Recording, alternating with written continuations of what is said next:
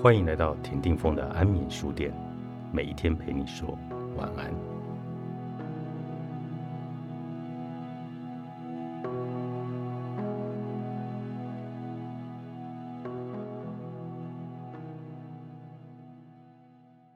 当我们因为生命中的挣扎而灰心丧志，一个最好的对峙方法，就是把事情放在更大的场域里。有时候这会自然发生。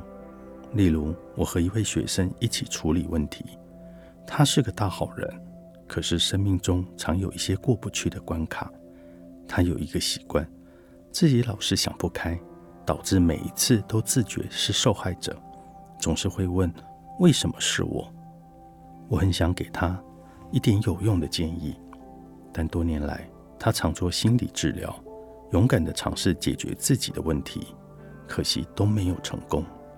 虽然他有明显的本初善和力量，却没有任何事情可以进入他的内心。后来他发现自己罹患癌症，而且是绝症。一夜之间，他的惯性模式立即治愈。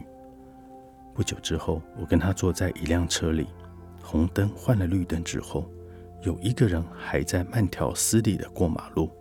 他开始生气，这本来是他处在这种状况下的惯性反应，但他很快就打住。他说：“我可没有时间对别人慢吞吞过马路生气。”他也卡在一些人我关系里，特别是跟母亲，他俩每次都照着相同的剧本演出。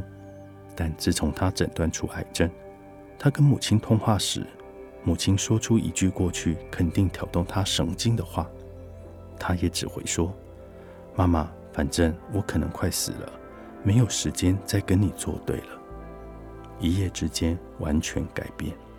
他多年的禅修和心理治疗协助架设了这个背景，但要等他把事情放在一个更大的场域里。才能够真正从惯性里挣脱出来，发觉自己时日无多，的确能扩大我们的视野，但不是每个人都会突然接到一张癌症诊断书。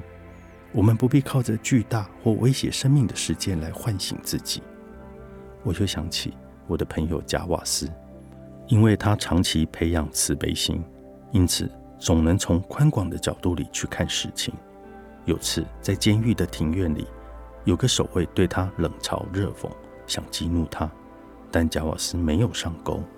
后来他的朋友问他：“你怎么吞得下这口气？你怎么能那么平静？是因为你信佛教吗？”他说：“不是，不是因为我信佛教。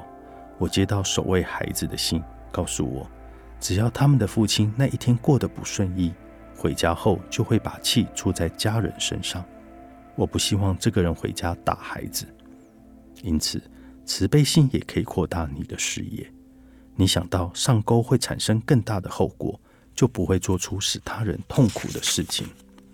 以前有人曾经指出，你一旦有了自觉，第一件事就是发觉为什么自己这么多年都没有自觉。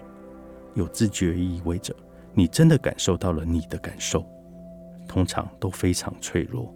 而且原初，我罹患癌症的朋友愿意走向那脆弱之处，因为他不想在琐事上浪费时间。比起即将面临的事，其他事都太微小了。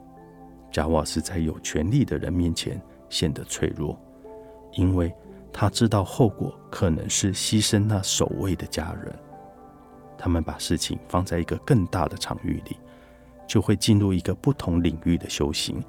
学着跟人类原初的脆弱面同在。若每个人都拓宽视野，更有自觉，对社会必然带来正面的影响。